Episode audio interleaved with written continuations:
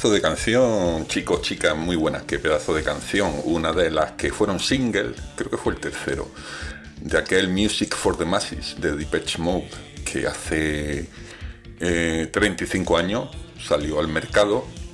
Pues ya hace 35 años que lo escuchaba yo día y noche. Bueno, a lo mejor no hace 35 exactamente que yo lo escucho, porque yo pues a lo mejor me lo compré a los dos o tres meses. Me acuerdo que me compré el disco en vinilo y lo debo de tener por ahí porque me suena de haberlo visto. Es que yo he perdido, he perdido en un par de mudanzas, he perdido muchos discos y el otro día que estuve recopilando todos los vinilos, creo que lo tengo por ahí. Pero bueno, es un disco que cualquiera puede escuchar en el Spotify. Si no habéis escuchado este discazo, pues eh, mal hacéis, mal hacéis a mí me recuerda mucho a esa época de mi vida en la que pues ya, no sé, empecé a salir con amigos, como hace ahora el Gillo, ¿no? Nos íbamos a, a lo mejor a comprarnos una torta y a sentarnos en un, en un parque a comer. Y hablábamos mucho de música y nos pasábamos muchas muchas cintas y, y, este disco me acuerdo que arrasó, arrasó bastante aquel 1987, ¿no? que era una época en la que lo mismo escuchaba heavy metal que este techno pop, ¿no? Mm, con toque guitarrero, ¿no? Como en esta canción, ¿no? El behind the wheel, detrás de, del volante, detrás de la rueda. Mm, nunca tendré claro, creo que detrás del, volante lo que significa, pero bueno, o detrás de la rueda, da igual. El caso es que, bueno, eh, pasa el tiempo, 35 años, yo tenía 15, así que ya sabéis por dónde ando ahora.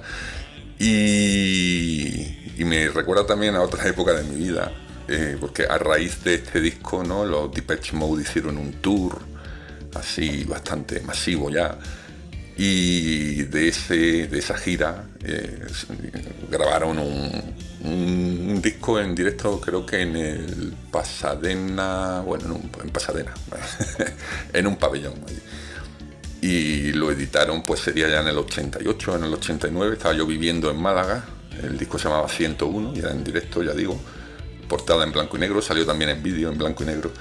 Y la anécdota es que, bueno, en aquella época yo estaba tieso como la Mojama, bueno, más o menos como estoy ahora, pero, pero peor.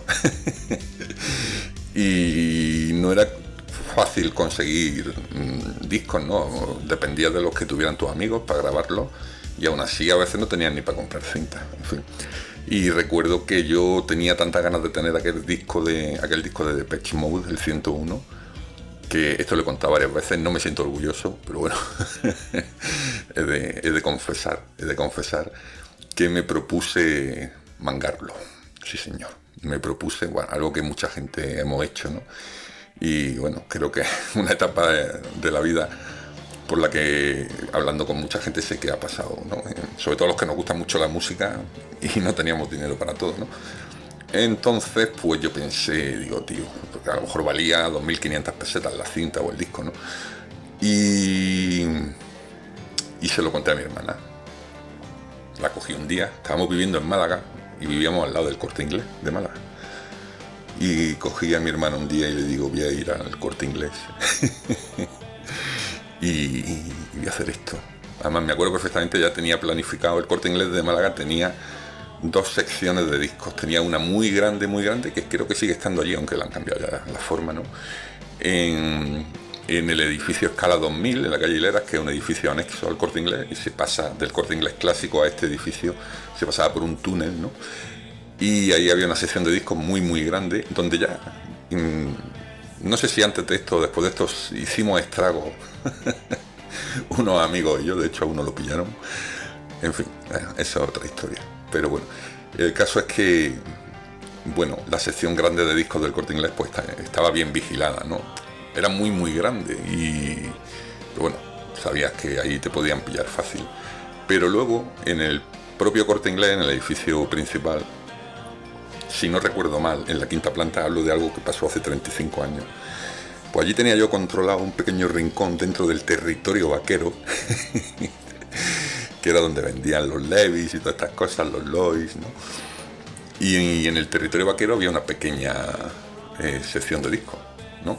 Era como una pequeña representación de, de los discos más vendidos pues para quien no quisiera ir al otro lado, estuviera comprando unos vaqueros y le diera por comprarse algún disco, ¿no? Entonces yo ya tenía localizado ¿no? el lugar de los hechos, que iba a ser esa sección del territorio vaquero donde había mucha menos vigilancia, ¿no? Lo típico, las plantas estas de ropa, no sé, no están tan sumamente vigiladas por lo menos. Eso pensaba yo. También he de decir que realmente no sé si hubiera llegado a hacerlo, ¿no? La determinación la tenía, pero algo en mí, algo en mí me dijo, cuéntaselo a tu hermana, que ahorra mucho, que tiene pocos gastos y siempre tiene pasta.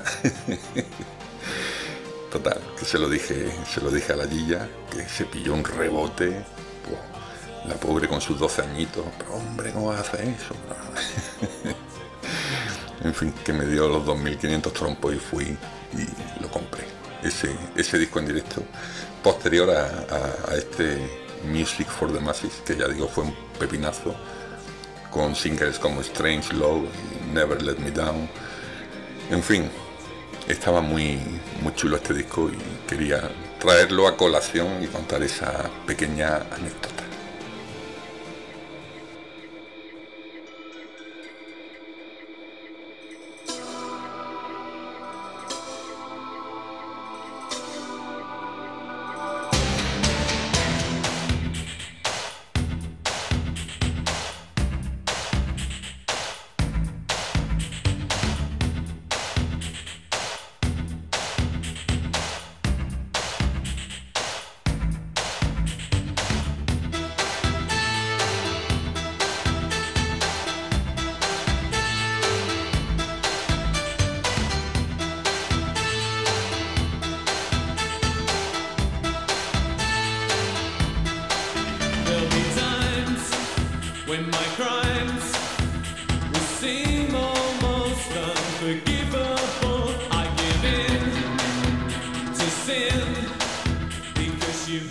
Bueno, he vuelto a grabar el podcast de manera normal y corriente, ¿no? Ya estáis viendo, ¿no? Con música de fondo, ¿no? Aquí con el micro este...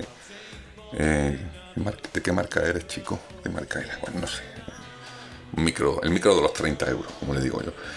Y pues hoy como estoy con el ordenador y tal, pues pondré algo más de música eh, de fondo y luego pues, algún tema íntegro. Pero antes de seguir con música, eh, vamos a hablar un poco de series, ya no sé si lo conté. Bueno, últimamente no, he visto no he visto muchas series, ¿no? Sí he visto en Movistar eh, La Liga de los Hombres Extraordinarios, que son cinco documentales eh, repasando lo que era la, excentricidad y, y el friquismo tan grande que teníamos en el mundo del fútbol en los años 90, ¿no? También otra cosa que para mí fue como, como si fuera ayer, pero que se ha diluido, ¿no? Es decir, situaciones, presidentes, eh, historias que yo he vivido incluso en primera persona. Ya sabéis, yo soy bastante futbolero y paso muchas horas de, mi vida viendo fútbol y, escuchando tertulias, programas, en fin, me encanta, me encanta el fútbol. Y cuando puedo voy al Bernabéu, ¿no? A los Cármenes menos, pero no porque yo sea más madridista que del Granada, sino, bueno, por otros temas. Mm, no sé por qué, bueno, ya sí, sí lo he contado aquí. Sabéis que tengo, a veces pues me agobian las multitudes, los espacios cerrados o los demasiado llenos, ¿no?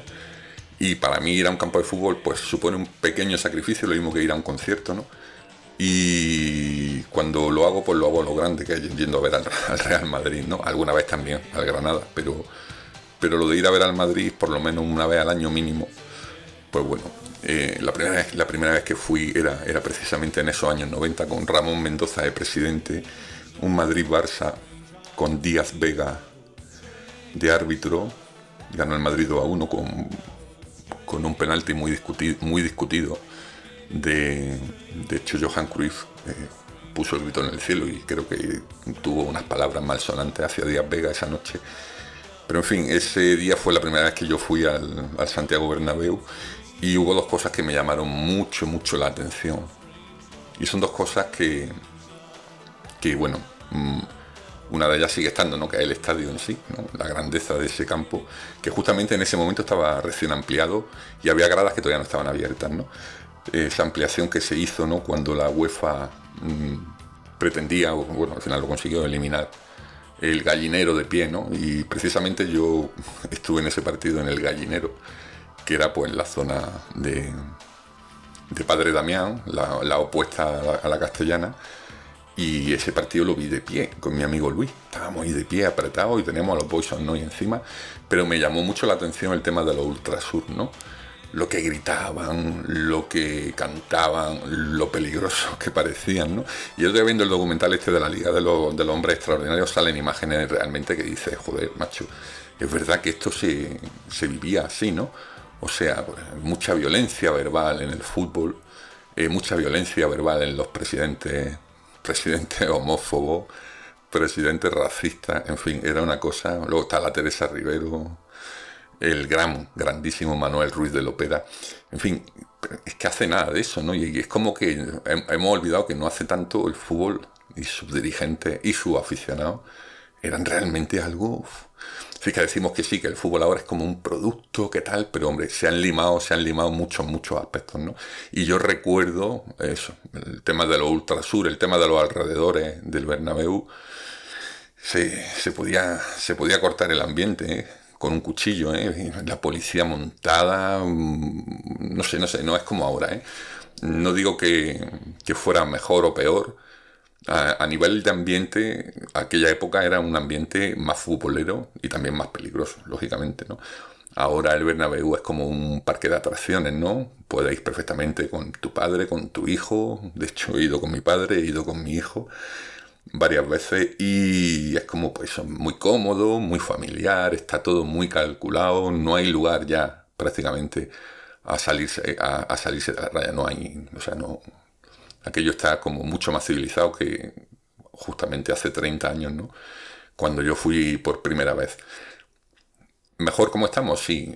Tenemos gente en el fútbol, por lo menos, que sabe cuidar la forma, cosa que no hacían los Gil y los Mendoza y compañía. Pues sí, la verdad es que estamos mejor. Pero bueno, el documental son cinco episodios, está en Movistar, ya digo, y es adictivo. Es decir, te pones a verlo y, no paras, ¿no? Porque sobre todo porque te quedas con la boca abierta. Y te quedas con la boca abierta viendo cosas que tú mismo has vivido, ¿no? Eh, no sé, yo vi un trozo y también se quedó un poco. y eso, claro, para él es todavía más. Mm, no sé, ver a Jesús Gil diciendo que iba a fichar a un jugador y se había enterado de que era maricón y que él no iba a meter a un maricón en el vestuario. O sea, eso a un niño de 13 años, pues le deja así un poco como, ¿pero qué dice este tío? ¿no? Y no recuerdo yo en aquella época que aquello fuera realmente algo que se comentara mucho, ¿no? Habla también del negro, no sé qué, negro, o una cosa, tío, una cosa que, en fin, creo que como sociedad hemos, hemos avanzado bastante en ese sentido, ¿no? Aquello nos hacía gracia,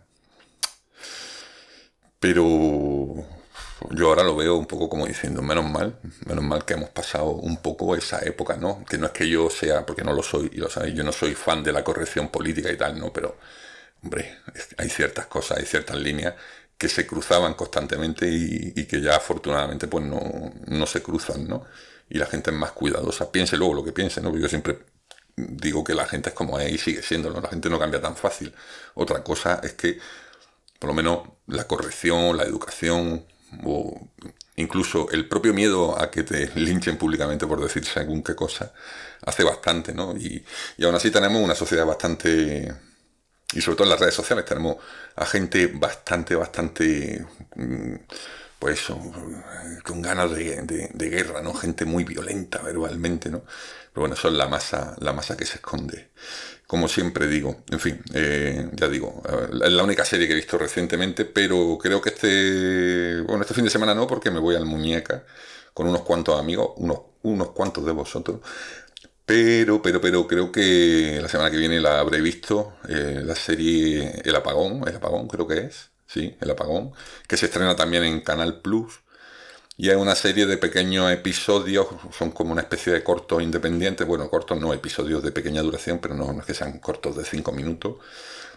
Eh, tiene varios, varios episodios y bueno, es un apagón que se da en el mundo mundial y la gente pues se pone así un poco nerviosita. Creo que irá, irá de eso, ¿no?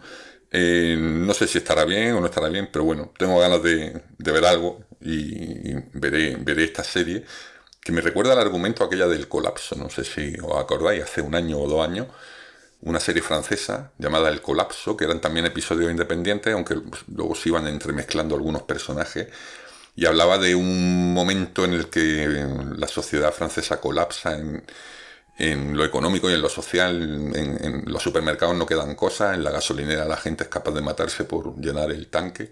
Hay una crisis de, de producción, de distribución de productos, de, en fin, de todo, ¿no? Y la gente se vuelve un poco loca. Aquella serie era muy buena, ¿eh? el, el, colapso. Si no la habéis visto, os la recomiendo. Pues esta yo creo que va un poco en la onda. Así que, bueno, la acaban de estrenar y habrá que verla. También ya iré hablando de algunas películas que se estrenan estos días. Alguna película de uno de mis, de mis directores favoritos, alguna película de uno de mis actores favoritos eh, extranjeros y alguna película de alguno de mis actores nacionales favoritos. En fin, hay varias cosas por ahí que a lo mejor hago un poco de tripas corazón y me meto en el cine allí bien, encerrado. ¿eh? Eh, en fin, si la peli mola, pues se me va pasando un poco la claustrofobia de estar ahí metido en una sala, ¿no? Pero bueno, eh, creo que a veces merece la pena ir al cine y, y tanto la nueva película del Ses Guy, que es un director que me gusta mucho, y la película nueva que protagoniza Ricardo Darín y la película nueva que protagoniza Javier Gutiérrez, que son los tres casos que he comentado, pues a lo mejor por lo menos una de ellas haré el esfuerzo por, por ir a verla. Y pues ya iremos comentando por aquí. Pequeño momento para la vuelta al salseo, pero bueno, va a ser breve, va a ser breve, breve el tema del salseo. Creo que ya hablamos de la salsa perrins en el podcast. Creo que ya comenté que me gusta bastante y simplemente hoy porque estaba hablando con otros amigos de la salsa Perrins eh, he pensado pues mira voy a hacer un pequeño llamamiento a quien escucha el podcast y bueno eh, es que es la típica salsa que dice bueno esto esto para qué esto esto qué se le echa no eh, yo estuve investigando un tiempo no sobre todo yo mm, principalmente la compré para echársela al gazpacho, al zumo de tomate, ¿no? Con el tabasco y tal. Ya si tiene posca, pues le, te hace un cubata así curioso, ¿no? Con posca y tomate. Y la salsa perrins es una salsa muy pues, de especias, lleva anchoa. La salsa perrins lleva anchoa, pero no, es que sepa anchoa. Es, buena para un, cuando tiene un buen chuletón, le puedes echar y le, le potencia un poco el sabor. El chuletón yo la uso para la pasta, ¿no? Cuando para los típicos mm, eh, espagueti boloñesa, pues le echa un poquito de salsa perrins y ya saben a otra cosa, ¿no? Eh, es decir, es como un potenciador de sabores un poco extraño, como una base así vinagrosa.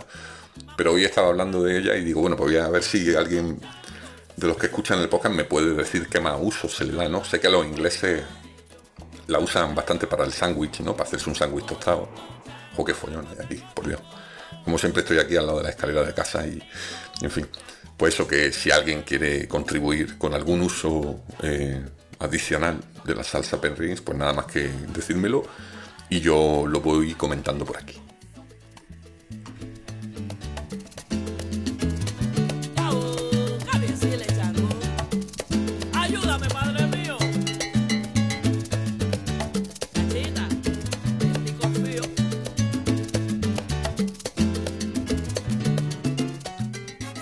No sé si están ahí descuartizando a alguien con una motosierra, pero hay ahí una cosa haciendo ruido. No, no, a lo mejor no sale luego porque luego le meto a esto una reducción de ruido de fondo, pero joder, es que tengo unos vecinos a veces un tanto ruidosos, ¿no? Es que nos persigue el ruido. Han estado dos años y medio reformando el piso que tenemos justo mm, al lado del cuarto de, de Gillo. Y he tirado año y medio picando paredes, tirando, poniendo una cosa, o sea, una cosa tremenda. El otro día llegó al muñeca y están ahora también haciendo una obra integral al piso de al lado del nuestro. Y digo, bueno, o sea, quiero echar una siesta, ¿eh? Tremendo, tremendo, en fin, me persigue, me persigue el ruido.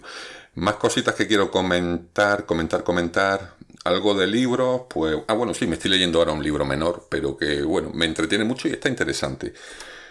El libro negro de las horas, que es de la serie esta de la Eva García de Iñarritu, o como se llame, ya sabéis, la de los ritos del agua y todas estas cosas de, del detective especialista en perfilación criminal, Kraken, ¿no? que se desarrollan en Vitoria. Los que leéis normalmente, o por lo menos estáis pendientes de, de las novedades literarias, pues sabéis que esta tía pegó un pelotazo con el silencio de la ciudad blanca y bueno, ah, digamos que ese libro empezaba una serie de libros de, bueno, literatura de evasión, historia, pues bueno, también no está mal escrito, tampoco es que esté bien escrito, una cosa normal. No es un escándalo como otros, otros escritores que pueden ser entretenidos, pero que escriben con el culo. Pero bueno, el caso es que Eva García Sáenz de Urturi, ¿eh? ahora ya lo he dicho bien, porque lo he buscado, pues bueno, hace unos meses, creo que fue hace unos meses sacó este libro, el libro, el libro negro de las horas, que bueno, la cuarta entrega de las aventuras de este chico, el Kraken, que bueno, inspector de policía, perfilador y tal, y siempre tiene implicaciones personales en todos los casos, cuando aparecen muertos y tal, por ahí siempre al final le pilla él algún tema familiar de fondo. Y en este, pues de pronto también le pilla un tema familiar de fondo relacionado con su madre. Pero bueno, aquí él tiene que encontrar un libro, un libro de la, de, libro negro de la hora, como su propio título dice, que es como una especie de libro que se hacía en la Edad Media, que lo encargaban pues, gente de la nobleza y tal, y en fin, contenía oraciones, historias, no sé lo que era un libro. la, realidad es que bueno, es la típica novela así detectivesca, de verdad, ¿eh? Qué jaleo, tío, señores. Pero bueno, esto es tremendo. En fin. ¿Qué tiene interesante este libro? Pues lo primero, se lee rápido y además es corto, ¿vale? De hecho, llevo dos días con él y ya me lo voy a terminar.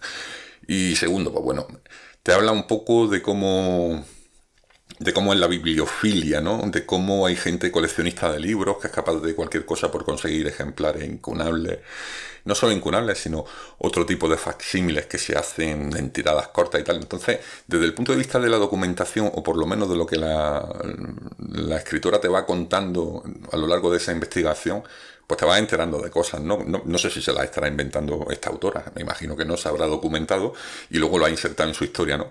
Pero sí es verdad que pues este chico pues va investigando un poco el tema de, falsificaciones, de, de cómo, de, los materiales que se usaban para, para, escribir los libros, ¿no? En su día, de la, la seda que se utilizaba para, para, las, para las portadas o para la, la, encuadernación.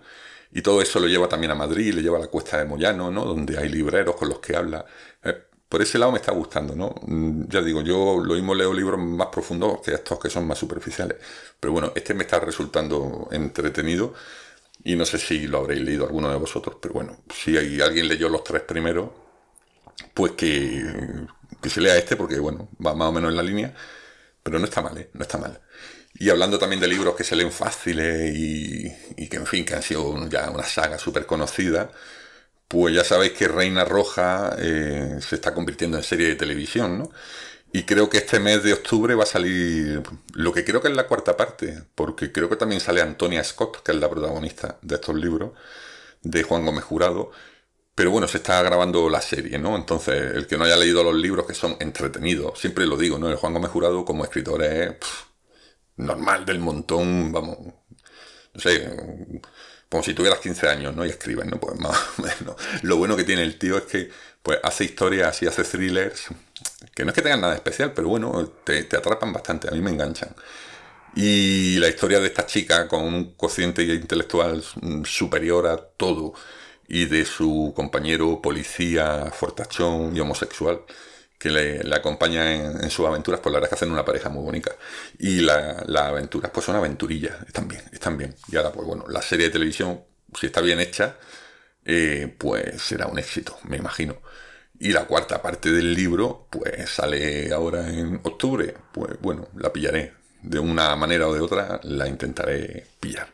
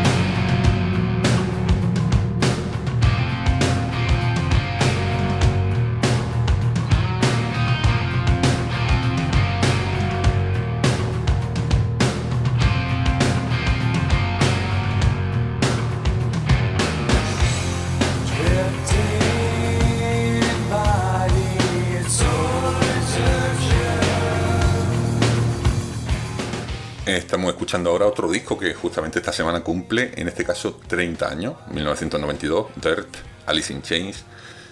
Pues bueno, un disco que también nos cambió mucho la manera de escuchar música, ¿no? De confrontar o enfrentar música rock, pero sin esa festividad que había en los 80, ¿no?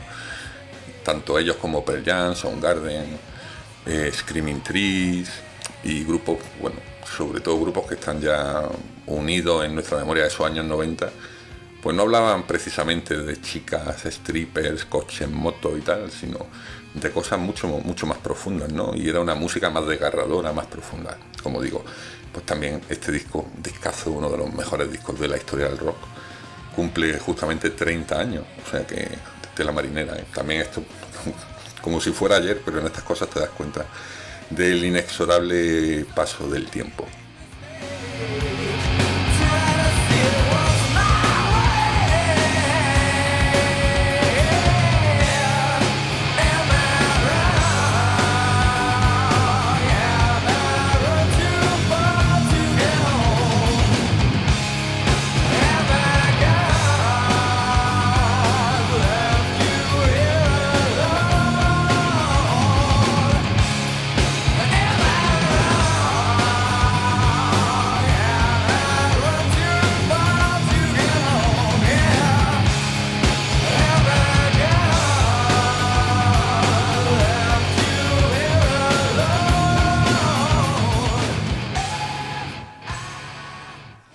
Vamos a despedir por hoy, ¿no? Que ya llevamos veintitantos minutos. Pues, parecía que había dicho muchas menos cosas, pero bueno. Eh, veintitantos minutos eh, o, más, o incluso 30 minutos de programa hoy, con esos de Patch Mode, con esos Alice in Chains, con esas cositas que os he contado, un poco las anécdotas y, y demás historias, y el tema de, de los libros, ¿no? Y nos vamos a despedir con un disco que me he comprado esta semana, aunque ya lo tenía, pero bueno, se ha reeditado, se ha reeditado eh, con una mezcla nueva, el Animals, Animals de Pink Floyd. Los que me conocéis ya sabéis, Pink Floyd es una de mis dos o tres bandas favoritas. Lo tengo todo de ellos, lo he escuchado millones de horas en mi vida y no me canso, no me canso de ellos. Para mí son, o sea, objetivamente para mí, claro, esto decir objetivamente para mí es un poco, ¿no? Pero bueno, quiero decir, objetivamente pienso que es la banda con más calidad que ha existido jamás, ¿no? Y bueno, le puedo meter a los Beatles, ¿no? En la discusión, pero poco más, ¿eh? Poco más puedo meter en esa discusión. En cuanto a calidad, en cuanto a mm, evolución, en cuanto a tantas cosas, ¿no? Pues este disco Animals fue regrabado hace un par de años por James Guthrie y fue remezclado, no regrabado, remezclado. Y bueno, la mezcla original, digamos lo que salió en su día, eh, fue un disco que no triunfó de primera, es un disco que ha ido creciendo mucho entre la gente con el paso de los años, y hablo de bastantes años. De hecho, la gira de Animals fue un poco también caótica, como luego sería la de The Wall, ¿no? Pero el tema es que un disco que a los fans de Pink Floyd cada vez pues, nos parecía mejor y mejor y mejor. Es un disco que ha crecido mucho, es cierto que Roger Waters en su gira en solitario siempre ha tenido buenos ojos para este disco y lo ha, porque es un disco bastante, bastante suyo ya, ¿no? Ahí ya se va viendo que él va cogiendo el mando. Y bueno, el caso es que que bueno, eh, los demás grandes trabajos de Pink Floyd han sido reeditados y con profusión de temas extra y tal y este pues bueno ha sido remezclado ya digo ha sido actualizado su sonido pero de una manera contenida y de una manera, digamos, respetuosa con el original. Suena mejor que el original. Eh, yo he comparado los dos varias veces ya y no hay color. Este suena todo como más potente, como si estuviera grabado en este siglo y no en 1977. Y el tema es que, bueno, pues me lo he comprado en CD, sobre todo para llevarlo en el coche a toda leche. Vamos, eh, fundamentalmente donde pongo la música más fuerte en el coche, porque en casa, pues bueno, vive gente. y en el coche es donde me, suelo llevar los discos que me compro y los dejo a lo mejor dos o tres meses metidos en, el CD del coche y lo escucho hasta la saciedad, ¿no? Pues bueno, pues el último ha sido este y lo voy a tener ahí un buen tiempo. Y digo, joder, suena muy bien. Aparte, el equipo de mi coche es que suena muy bien también. Mi equipo es un Sony que tiene un sonido brutal, brutal. Pues este disco, pues bueno, como podéis oír ahí, ¿eh? parece mentira, parece mentira, ¿no? Que esto tenga... ¿Cuánto tiene? 45 años, ¿no? Pero...